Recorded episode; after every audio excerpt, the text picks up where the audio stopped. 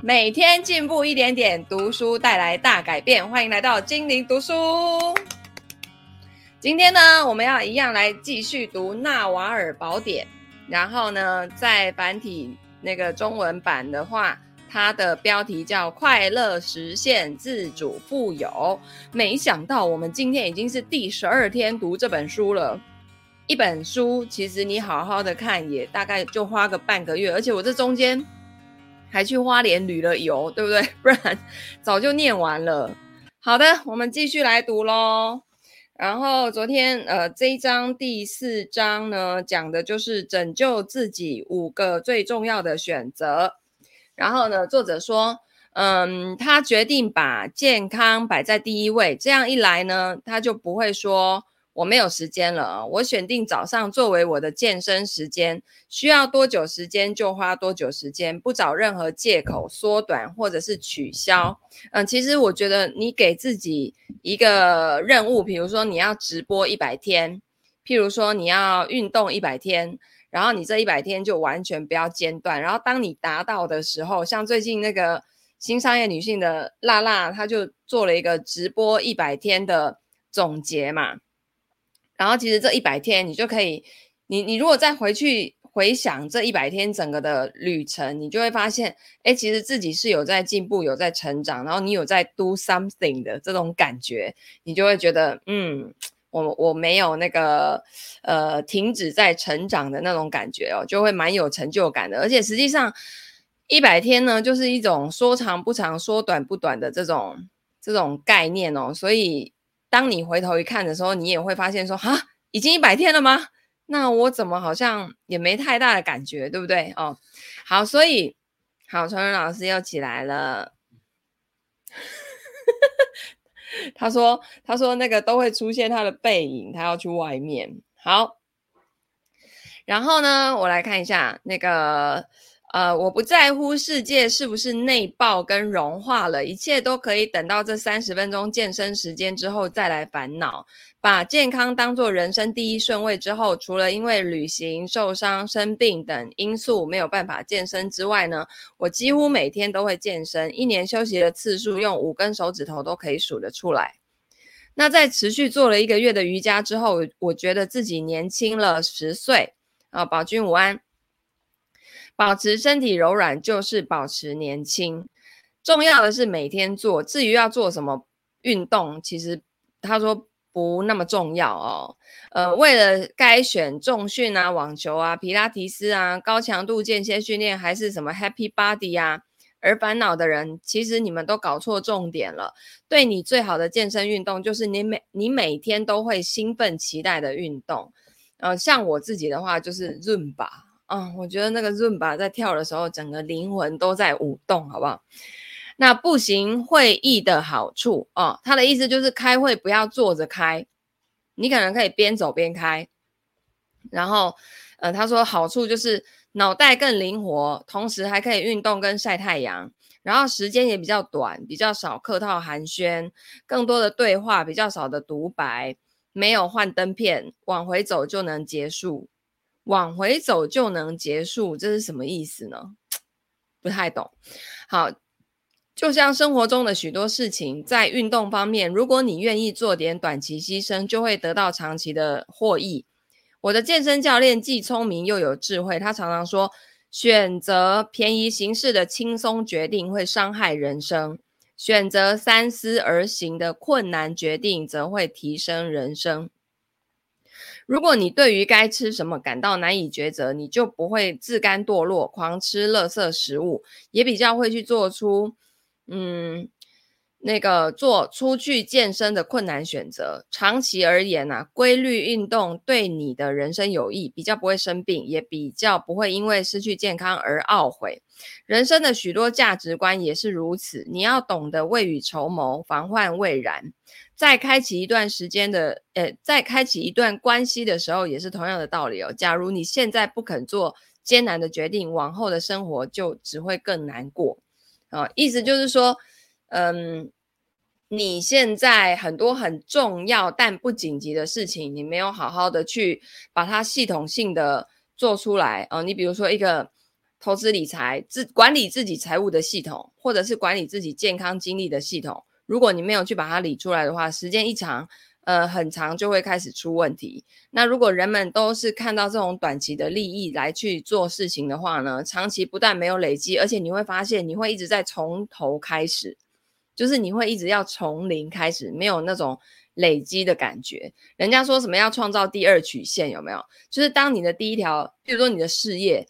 哦，然后到一个巅峰之后，你自己会有感觉，开始要往下走的时候，你要开始去找出第二条曲曲线，可以让你继续往上走的。但是呢，如果你都不是做那种长期累积的事情，你会发现你就是一直在重新第一个曲线。啊，你甚至可能连那个高峰都创造不出来，因为你那个叫做昙花一现。好。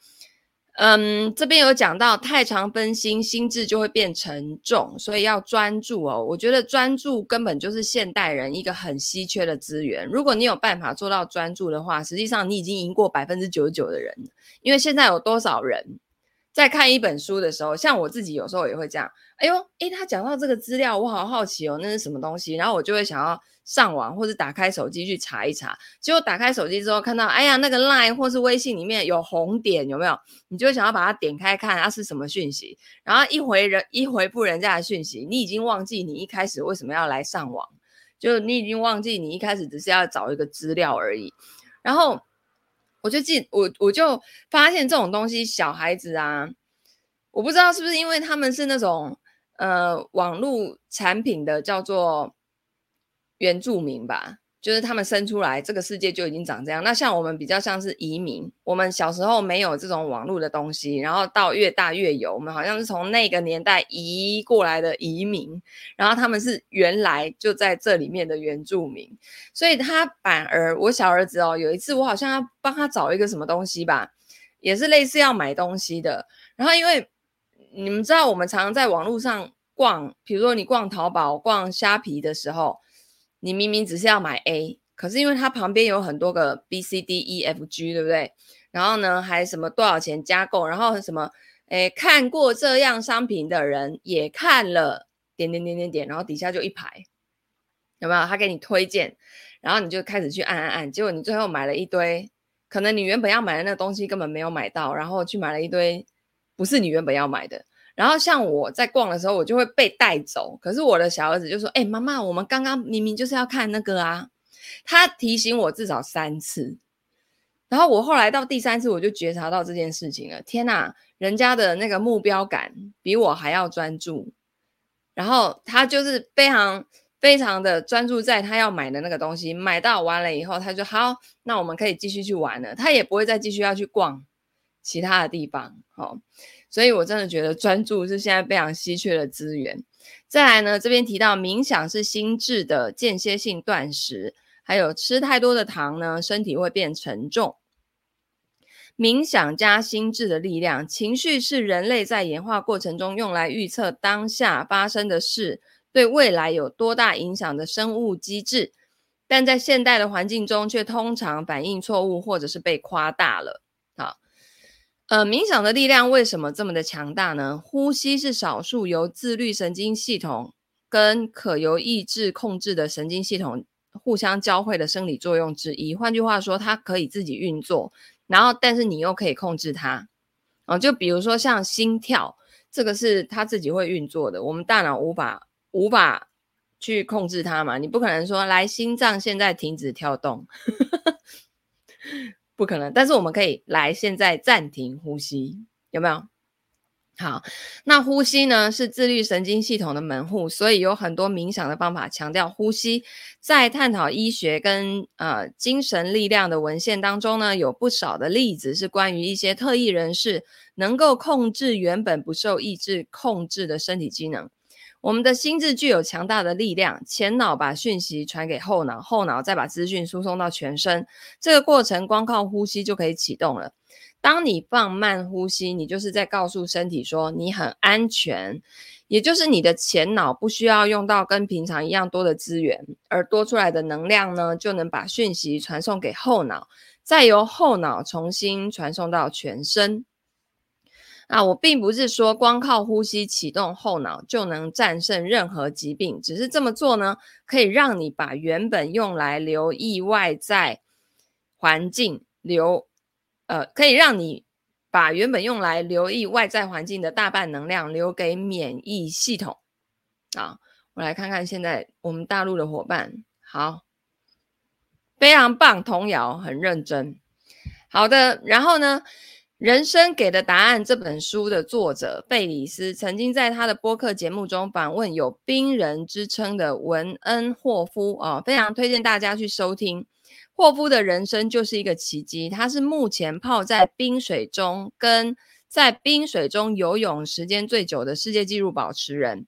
我深受他的启发，不只是因为他超人般的体能壮举，还有他在做这些事情的时候啊，你可以感受到他的愉悦跟和善。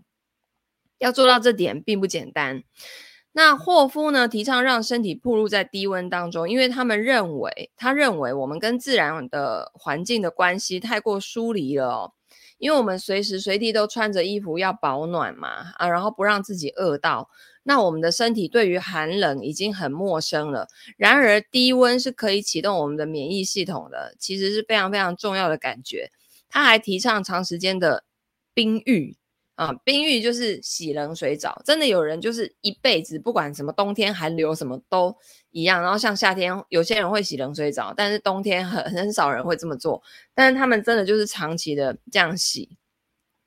可是我又很常看到那种冬天啊，就已经血管都收缩，你在冰水给它下去，有时候就直接中风，有没有？就是血管直接缩起来这样子。但是，嗯、我就在想。如果长期这么做的人，他的身体可能可以适应这件事情。但是你之前不是这样做的人，不要贸然的去尝试啊。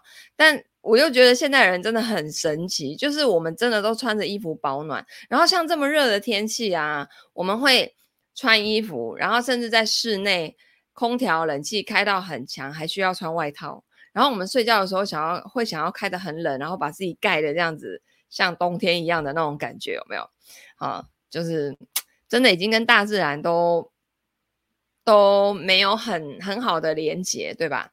好，然后因为这个作者他本身是来自于印度，所以他很反对冰浴。但是在霍夫的鼓舞之下，我决定试一试冷水澡，同时搭配霍夫教我们的呼吸法。这种呼吸法借由过度换气，把更多氧气送到血液里面，提高核心体温，然后你就可以走进冷水当中了啊！一开始我只敢用一点点冰水把身体弄湿，然后从头到尾缩着身体。但是在四到五个月之后呢，我已经可以把水量开到最大，然后让整个身体直接接触冷水，不给自己时间犹豫。我知道水很冰，但我还是训练自己去适应。从这件事情，我学到很重要的一课哦，我们的多痛苦多半来自于逃避。洗冷水澡的痛苦多半于来自于蹑手蹑脚，不敢直接踏进去。一旦进去，就不再是痛苦，就只是冷水而已。身体寒冷跟脑袋寒冷是不一样的。承认你的身体在寒冷，正视它，处理它，接受它，但不必用脑为它感到痛苦。洗两分钟的冷水澡不会要你的命。每天早上的冷水澡呢，帮助你重温这一刻。现在热水澡不过是我人生中可以少掉的一件事情哦。那如果是这样子的话，还可以省掉很多瓦斯，对吧？好，冥想就是心智的间歇性断食。吃太多的糖，身体会变成沉重。太常分心，心智会变沉重。花时间专心的独处、自省、写日记、冥想，帮臃肿的心智健身。无法解决的事情，往往可以迎刃而解。冥想跟饮食一样哦，每个人都自有一套方法。我试过的冥想法至少有四种。那对我最有效的就是无选择觉察、无评断觉察。当你在做日常工作哦，有自然景物为伴更好。就是比如说前面是一片山啊、海啊这种，那没有跟任何人说话的时候，练习学会接受当下，不下评断。脑中不要想，哎呀，那里有一个游民，我最好赶紧啊过马路避开，或者是看到迎面而来的人，脑中浮现说，哇，那个人身材都走样了，我的身材应该比他好。就是不要这么多念头。哦，那看到某一个人一头乱发，一开始我就我就会想说，哈哈，他今天头发好乱哈、为什么我要幸灾乐祸呢？借由这种方法安慰自己的头发还不错吗？因为我的头发日渐稀疏，我其实常担心自己有一天会秃头。我发现我有百分之九十的想法都来自于恐惧，只有百分之十或许是来自渴望。不做评断，不做批判，只要接受一切就好。这个也是我们现在每个人都要学习的哦。那我如果一边散步一边这么做，持续十到十五分钟，最后就会到达一种非常平静又感恩的状态。无选择觉察的练习对我很有用，还有一种叫超觉静坐啊、这个我也有听过，是借由反复念诵，在大脑当中形成规律的白色噪音，进而把脑中的思绪给淹没，或者单纯对脑中浮现的念头保持敏锐的警觉。当你觉察自己的念头，你就会发现有多少的念头其实是来自于恐惧，认出认出恐惧的那一刻。不要试图把它赶走，正视它，处理它，接受它。过了一会呢，你的心就会静下来。当你的心静下来之后，你就不会再把身边一切视为理所当然了。你就会开始注意到一些细微的事物，你就会想：哎呀，我的生活，我生活的地方是如此的美好。我有衣服穿，随时都能走进星巴克买杯咖啡，看看周遭的人。每个人脑中呢，也都有一个属于自己的理想生活。这个可以让你跳脱过去，不断告诉自己的事情。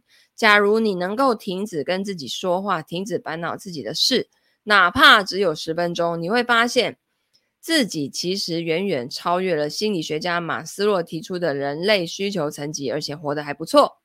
啊、呃，有一个生活小妙方就是。当你躺在床上的时候，就会开始冥想。你要么进入深层的冥想，要么就会睡着了。哦，不管哪一种都会对你有益。还有一个方法呢，他说也可以帮助他把心静下来。所以他这一章是在强调把心静下来的方法啊、呃，坐下来，闭上眼睛，一天至少一个小时，彻底放手，什么都不做，不努力完成任何事，也不努力对抗任何事。如果念头在脑中跑来跑去，那就顺其自然。人生在世，本来就会发生很多事情，事情有好的，有坏的。大多数的事情在你处理做过后就转化为云烟，但还有少数会留在你心里。时间越久，留在心里的事情就越来越多，哦，就会像藤壶呢，粘附记在你的身上，寄生在你身上。那你失去了童年时期的好奇心，也失去了活在当下的快乐跟能力。诶，说到这个啊，你们有没有人在看那个《非常律师与英语》？毋庸物，超绝静坐哦。童谣说有这本书专门讲超绝静坐。你们有看那个韩剧？有没有人看那个《非常律师毋庸误》？呃，什么？呃，你好，我是汪洋汪洋律师事务所的语英语，然后什么正？正着念，反过来念都是语呃语英语，然后他就会举很多什么黑吃黑啊、多伦多啊、什么 盐酸盐，反正他自我介绍就是念完那一串，然后哎，我要剧透嘛？反正昨天他也是讲到那个，昨天那一出也是讲到关于孩子在童年要好好的玩乐玩耍这件事情。然后我真的觉得，最近我看到的很多的讯息都非常的共识，就是我们要回回归到自己内心最纯粹的那个内在小孩。因为现在的孩子，他们可能因为学业、课业压力，然后甚至要补习，而且那个语英语那出戏演得有点夸张，就是那个补习班都要到很晚才放学就对了，然后各种限制、各种严格，然后呢，就搞到孩子都没有任何的欢欢笑这样。然后最后就是有一个人去，呃，提醒大家要让孩子，呃，童年的这个好奇心，如果你现在不去玩乐、不去玩耍，以后你也来不及了啊，所以你的内心世界被太多没有解决的痛苦、错误、恐惧跟渴望给占据了，那就会像一大串藤壶粘附着你，这些负面情绪成为你个性的一部分。那你要怎么甩掉这些藤壶呢？首先找一个地下地方坐下来冥想，不去抗拒脑中的念头，这些事会一个一个冒出来。那你的大脑就会像一个塞满未回信件的大收件大收信夹，里头的信件可以回溯到你童年的时代。那这些杂念呢，一个个的出现，你感觉自己非去处理不可，你确实需要处理它们。但解决它们其实不费任何功夫，你只要观察就够了。随着你的年龄增长啊，你跟过去那些事已经拉开了时空的距离，所以你可以轻松的把它们化解。你早就该释怀了嘛，哦，你看待这些事的观点可远比呃可以远比过去来的客观。那渐渐的，这些多年没有解决或者是埋在心底的心事啊，就可以一一的解开。哎，有的有的人他没有办法。这个我觉得作者他可能是那种那种悟性比较高的人，有些人他就是会一直陷在那个很小很小的，就是小时候的那种过去，他一直拿着过去来阻碍他的未来，哦，所以这个时候就需要专业的协助。你比方说，诶，心理疗愈师啊，西塔疗愈师啊，然后反正现在我觉得，因为嗯，疫情之后啊，人类的那个意识有被提升，所以这种。什么玛雅啦，然后身心灵成长啊，这种教练体系的东西就越来越多哦。那这个其实都可以帮助到你的哦。所以他说，当你直到有一天啊，当你坐下来冥想的时候，你就会发现脑中的收件夹已清空。当你发现一封信也没有的时候，那种感觉是很神奇的哦。那是一种喜乐平静的状态，一旦体验过，你就不会想要再失去了。当你坐下来，闭上眼睛冥想，就能得到一个钟头的自由喜乐，是多么珍贵的经验！你的生活就会从此改观。我建议你每天早上冥想一个小时，因为少于一个小时很难深入。如果你真心想尝试冥想，试试看连续六十天，每天冥想一小时，每天早上起床第一件事就是冥想。六十天以后，你会对脑中的声音感到厌倦，你会因此解决很多的问题，或是因为太常听到这些问题而能看穿自己的恐惧跟盲点。冥想并不难，只要坐下来，什么都不就都不用做。坐下来，闭上眼睛，说：“我要让自己休息一个小时，这是我一天中暂时脱离生活的时间，这是我什么都不必做的时间。那如果有念头浮现，就让它浮现，我也不会反抗，不会更用力的去想那些事情，也不会排斥他们。我就是闭上眼睛，坐在那里一个小时，什么都不做，这很难吗？你为什么不能一个小时什么都不做，让自己休息一个小时，有那么难吗？”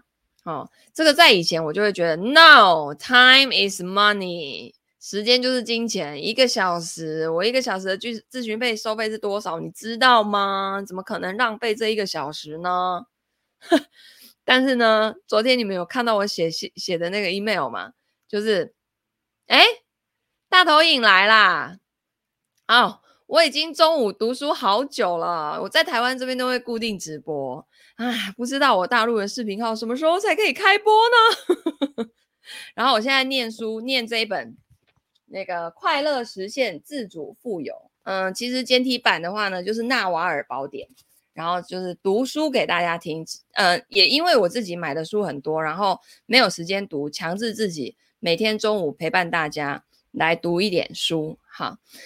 所以啊，他就说，嗯，诶，我怎么翻过来这一页了？等一下，我这一页还没还没念完。好，他说，所以，所以我在那个跟我们那个加拿大暖风老师学了玛雅之后，他在里面就提到玛雅历这件事情，他是把时间当成一种艺术，艺术的概念，就你要创造什么，都是因应宇宙的能量，就像我们那个。农民历呀，不是会有那种春呃二十四节气嘛？你春天到了就是要呃春耕夏耘秋收冬藏，你要运呃应运大自然的整个的运作，然后去安排自己的活动，因为你要看着自己的那个能量嘛。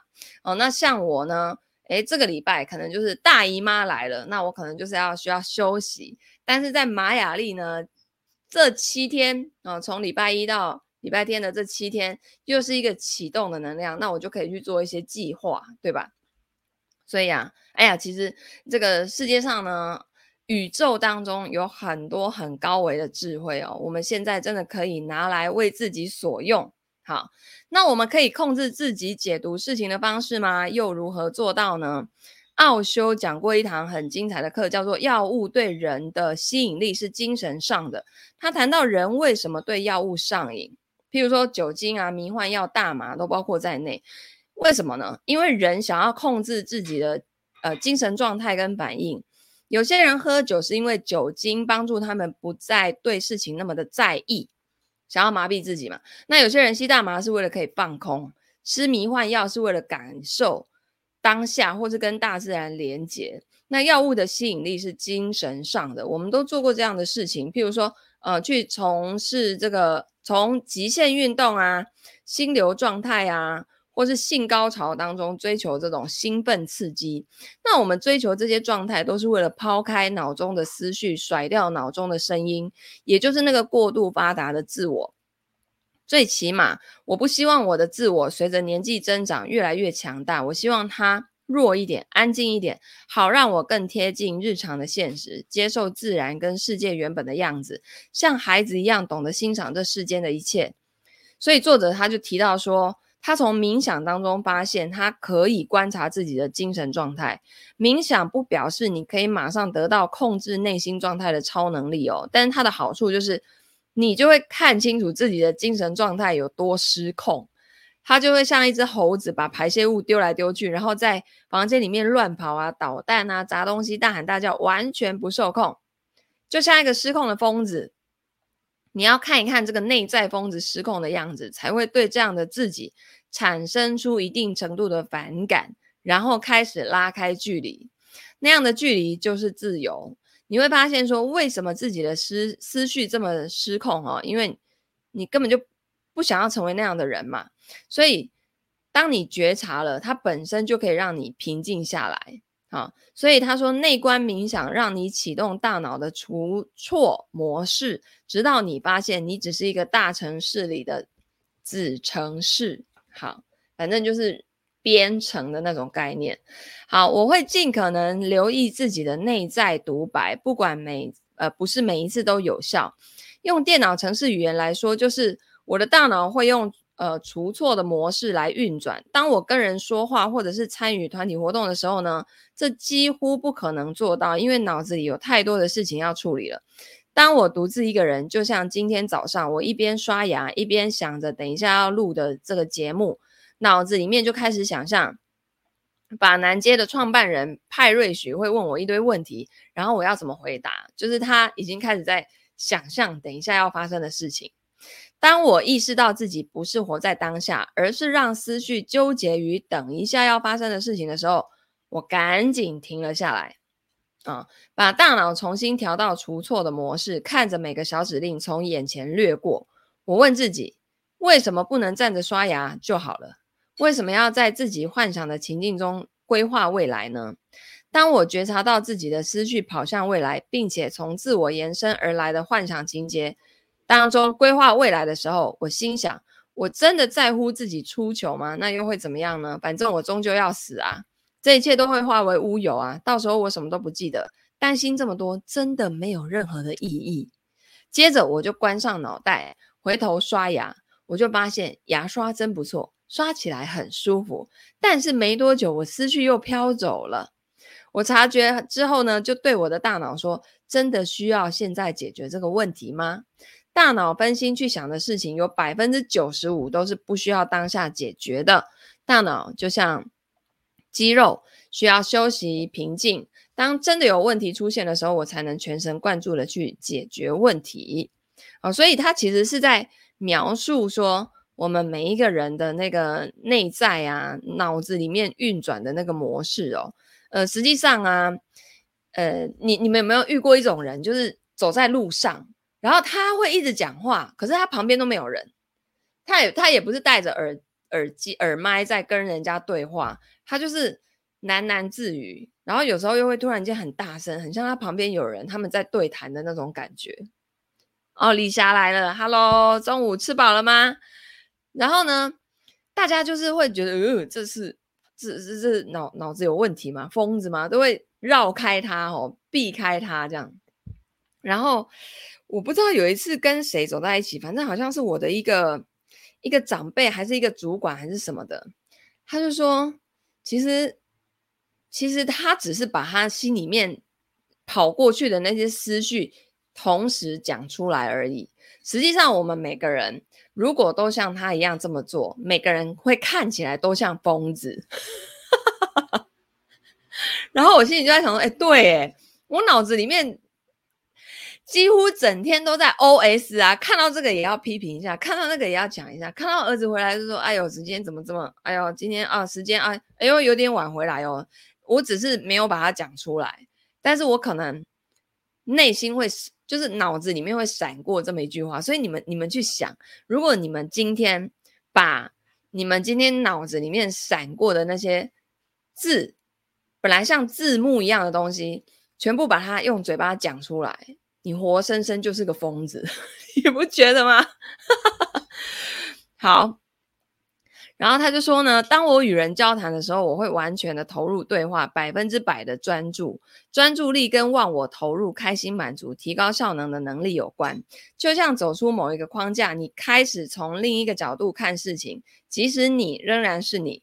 佛教徒谈到觉察跟自我的关系的时候，说的其实是你要如何把自己的大脑跟意识想成一个多层次的机制。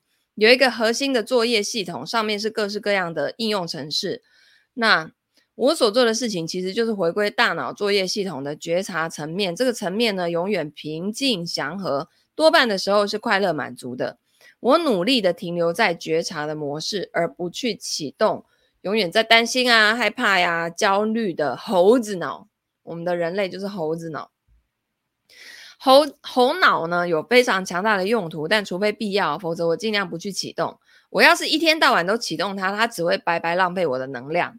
猴脑就变成全部的我，但我不只是猴脑。此外呢，从灵性信仰、佛教或你的任何一种追求，都会渐渐教你、教会你一件事情，就是心智只是部分的你，习惯、喜好也只是部分的你。你还有觉察的一面，你还有身体。哈，现代人呢，在身体层面跟觉察的层面停留的时间太少了，却太常停留在脑中内的独白里面。在你年纪还小的时候，社会跟外在的环境就把这些呃写进你的程式里面了。那基本上，在你年纪还小的时候，你就是一组容易受环境影响，并且做出反应的基因所组成的。所以你会记下好的跟不好的经验，然后再利用这些经验呢，对迎面而来的一切来做预判，之后再用这些经验又去预测未来，预测跟改变未来。那随着年纪增长呢，累积的喜好越来越多了，这些习惯反应最后就会像脱轨的载货列车，再也控制不了了。每个人都应该要能控制自己的心情。那为什么不好好了解怎么做呢？要是你说哦，我正为一个心爱的人离世悲伤，我好想，我想要好好的悼念他，不想要为明天呃要解决的问题来分心，或者是说现在我想要处于好奇状态，然后就真的可以处于那个状态的话，那不是很厉害吗？哦，因为人脑本来就是一块肌肉，它是可以锻炼的，然后大脑可以锻炼，也可以制约的。它有时候被社会制约，不受我们的控制。但如果你用觉察跟意念来观察它，我相信你就可以从大脑、思绪、情绪，还有各种反应当中来去解脱。之后呢，你就可以开始重新设定自己，按照自己的意思重写这套程式。啊，我想可能有同学听到这边有点感觉有点懵懵的哈，但是他其实讲的就是脑子里面要把它关机。然后那些旧的城市要去把它换掉，透过觉察的方式把它换掉、转换掉啊，嗯，就很像以前我的信念，那也不知道哪来的，就是时间就是金钱哦，所以浪费别人的时间等同于谋财害命。然后呢，呃，还而而且我以前还就是自以为很厉害的那种执行力很强的执行力高手，有没有？就是别人派很多的任务给我，我都。我都来者不拒，然后甚至有人问我说：“哎，你确定你这样不会太累吗？”我还会回答他说：“在我还没有昏倒以前，我都可以。”有事吗，小姐？你有事吗？你不懂得什么叫休息吗？我真的不懂。然后我记得我那时候在上西塔疗愈的时候，我整天整天在挖掘的那个东西，就是我不知道如何放松。然后一旦我放松，我就感到无聊。但是我这一次五月份的无聊跟以前的那种放松的无聊是不一样的，就是那个有是不一样的。我我这一次的无聊是那种那个我我的我的我的事业已经进入要进入下一阶下一阶段了哦。然后这个我前面讲过了嘛哈，反正那种。就是要把自己逼死的那种感觉哦，但是呢，现在哦，透过一些学习啊、冥想啊等等的哦，他这边就有提到啊，冥想就是把外在世界关掉，然后去听你自己的声音。唯有当你不为其他目的做一件事情的时候，才会成功。践行是走路的冥想，写日记是写作的冥想，祈祷是感恩的冥想，冲澡是意外的冥想，静坐则是直接的冥想。像我就很喜欢写那个，嗯，晨间随笔。晨间随笔其实就是一种一种写作式的冥想，它就像在倒垃圾。然后你脑子里面，刚刚我不是说，当你今天可以试看看，如果你脑子闪过的那一句话，你就都把它讲出来的话，你真的就是活生生就像个疯子。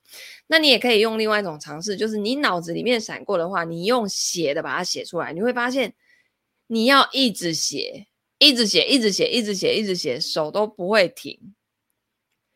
真的，大家有机会可以去试试看晨间随笔，好，这件事情。哇，这个今天实在是讲的这个东西哦，它其实就是在讲冥想的好处，那就是你要给自己时间，然后帮你把自己那个大脑先关机一下。哦关机一下，才能去觉察自己现在内在状态是长什么样子。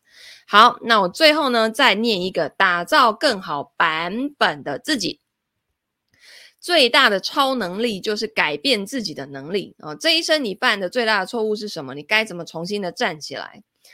三十岁的你会给二十岁的你什么建议？那四十岁的你又会给三十岁的你什么样的建议？你还记不记得十年前的自己？过去的十年，你是快速的成长，还是过得战战兢兢，还是日益消沉？你会给年轻版的自己什么样的建议呢？或许你还年轻，可以每五年做一次这样的练习。这个，这个就是那个纳瓦尔宝典，小红纳瓦尔宝典。我今天我纳瓦尔宝典快念完了，快要念完了，应该明天。哎呦哎呦，还有第五章诶，了解生命的意义。哦，那这样子可能要在就刚好这礼拜吧。今天礼拜几了？每天都不知道日子过到礼拜几。总之呢，这个礼拜应该可以把它念完。好，好，最好版本的自己哦。嗯，或许你还年轻哦，你可以每五年做一次这样的练习，好好的问自己啊：二零零七年我在做什么？有什么感受啊？零八年我在干嘛呀？零九年我在干嘛？有什么感受？呃，透过这种练习，你所犯的错误往往就会清楚的浮现。生命当中会发生的事就是会发生，好事坏事都有，但大部分的事其实就看你如何诠释。啊，你出生在这个世界上，诶，有一句话你们有听过吗？就是，诶，今天礼拜四啦，啊，时间过得真快啊。有一句话叫做“走过的弯路”，呃，不不不。那个什么，什么什么，呃，我我我我记得有一句话，就是那个看起来的弯路，其实是换了一个包装的礼物。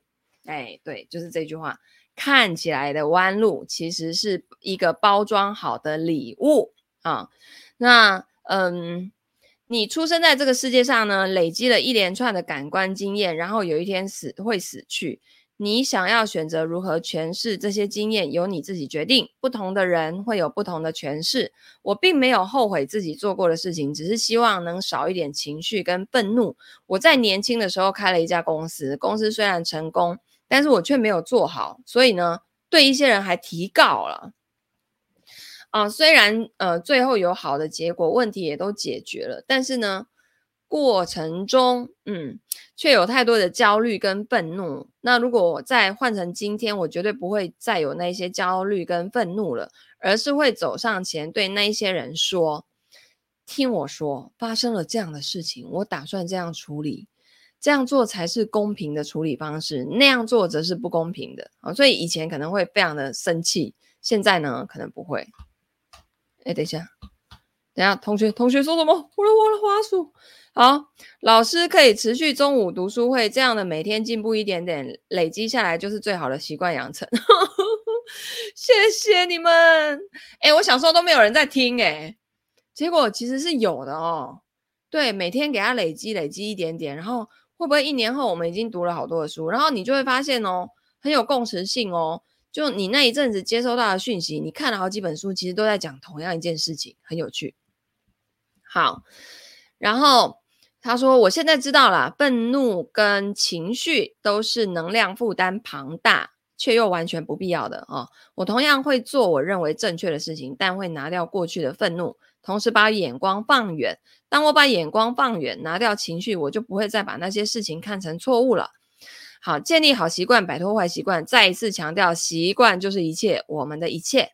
我们从小就被训练养成各种习惯，包括要自己上厕所啊，什么时候哭啊，什么时候不可以哭啊，怎么笑啊，啊，什么时候不可以笑啊，哈，这些事情变成了习惯，变成我们学会并且融入自身的行为。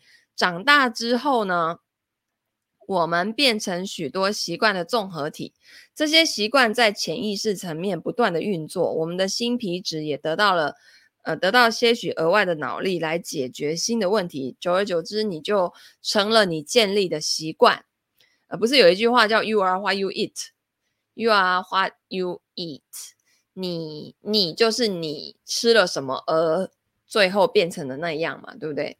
所以不但饮食要注意，你每天的。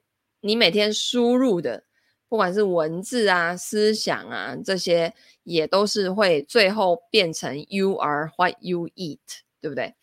我的健身教练要我每天固定练习一组动作，我这才想通了这件事情。以前呢，我没有每天健身，运动量也不大，但现在我每天都做，日积月累下来呢，我发现我的身心都产生了不可思议的惊人转变。要先有平静的身体，才有平静的心灵。好，我从规律运动当中体会到习惯的力量，我渐渐明白，生命当中有许多事情都跟习惯有关啊。不管任呃，不管任何时候，我不是在努力建立一种好习惯，就是在努力摆脱过去的一个坏习惯。两种都需要时间哦。假如有人说，我想变强壮，我想变健康，现在我不够健康又太胖，嗯。能让你持之以恒的方法，可能不会三个月就见效。这一趟旅程至少要十年，你需要时间来改掉坏习惯，建立新习惯。你就想嘛，你要吃胖也要时间啊，对不对？你也要每天照三餐的给它高油、高盐、高脂肪哦，认真吃才会变胖，对不对？其实现在人好像吃的很不健康，一堆加工品也不用太认真，吃没两下就胖了，对不对？好，那。我觉得到现在啊，就是我这一阵子从五月份开始，天天跟你们喊无聊无聊。这里直播好像不能缩小窗口，对啊，因为这是企业微信的直播，然后视频号的直播好像还不行，那就是要你们认认真真、专专心心的看着我播啦。然后呢，我就发现呢，五月之五月开始，我不是跟你们一直喊无聊无聊，然后到我最近，因为我是一个会想要去找到答案的人。然后我最近呢，开始了有的这些，不管玛雅历的学习啊，然后我我我还在，哎，小红应该有在看嘛，对不对？就是这本书，《开启你的高维智慧》。哎，这个不好意思哈，那个金玲老师的程度还没有到那里，我没有办法读给你们听，因为我读这本书的时候呢，大概如果在下午两点以后读，我可能会有一半的时间都是睡着的，但是。但是呢，它里面的东西呢，我觉得很值得一读再读。我然后我就发现收到了这些讯息，对我的未来都非常的有帮助。然后我现在比较会去看，我做一件事情，它带的能量是喜悦，还是呃是不是喜悦啊、爱啊，还是我是带着恐惧啊、匮乏呀、焦虑的能量去做这件事情的啊？你比如说，好，我的我的。ETF 的那个投资进阶营，对吧？八月十八号要开营了哦，然后这是二十一天的，然后很多同学一看到进阶就会觉得哦，是不是比较难哦？所以好像就就会呃比较少人报名哈、那如果是在以前呢，我就会开始焦虑说，对，有点深奥，我就会开始焦虑说啊，那我是不是要赶快去下 FB 广告啊，然后去贴社团啊，什么什么的？但我后来就发现，就随顺，嗯，就有很多人可能很多种可能性。最近可能七八月暑假，大家比较没有时间上课，都在顾小孩，因为我们都知道。就是孩子只要放假，就是传说中的鬼门开嘛，不是有有一句话这样讲吗？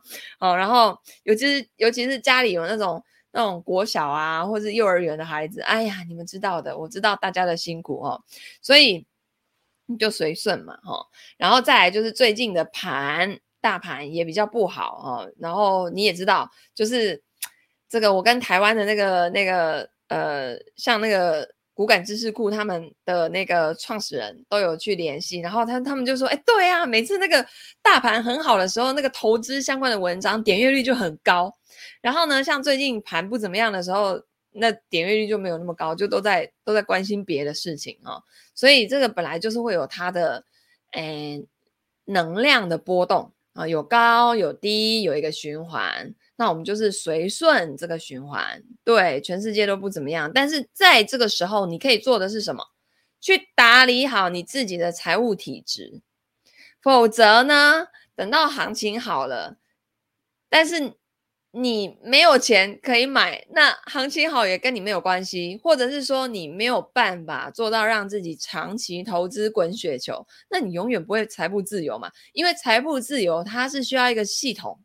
来去完成它的哦，所以你在这整个的过程中，你不但要花钱花得很开心，你还要把你的系统建立起来，然后这边在帮你赚钱，然后你自己也一边在创造，一边在花钱，那你天天的那个能量就会很开心，好吗？好的，所以我们今天的分享到这边结束。那如果你喜欢这样子的读书方式，欢迎按赞、分享、留言、转发给你身边的亲朋好友。那我们大陆的同学仅限我们的 IP 领袖群。